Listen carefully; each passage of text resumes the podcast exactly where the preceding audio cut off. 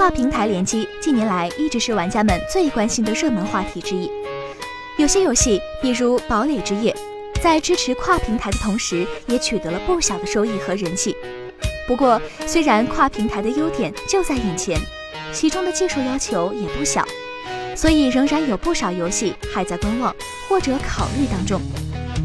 最近，贝塞斯达的副总裁 Pete 就转发了一条 PlayStation 对《堡垒之夜》跨平台支持的推文，并表示干得漂亮，索尼。有不少网友都兴奋了，纷纷猜测：难道 Pete 是在暗示未来辐射七十六也会支持跨平台联机吗？然而，兴奋的猜测只是猜测而已。Pete 随后又发了一条动态，呼吁网友们冷静一些，并表示：“我和许多游戏开发者一起工作过，这件事情对他们以后来说非常重要。辐射七十六并不支持跨平台，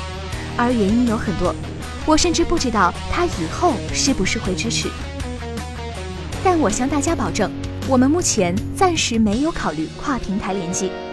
因为我们正专注于游戏的贝塔测试和发售。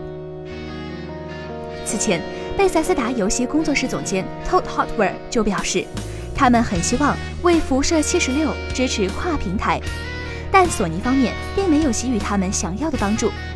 而从 Pete 本次的推特以及他回答玩家们疑问的内容来看，很可能是因为游戏目前已经进入制作尾声，现在已经来不及做改变了。辐射七十六预计将在今年的十一月十四日发售，要不了六七个星期，玩家们就可以玩上期待已久的游戏了。请扫描以下二维码，添加关注“游戏风云”官方公众号，更多精彩好礼及互动内容，你值得拥有。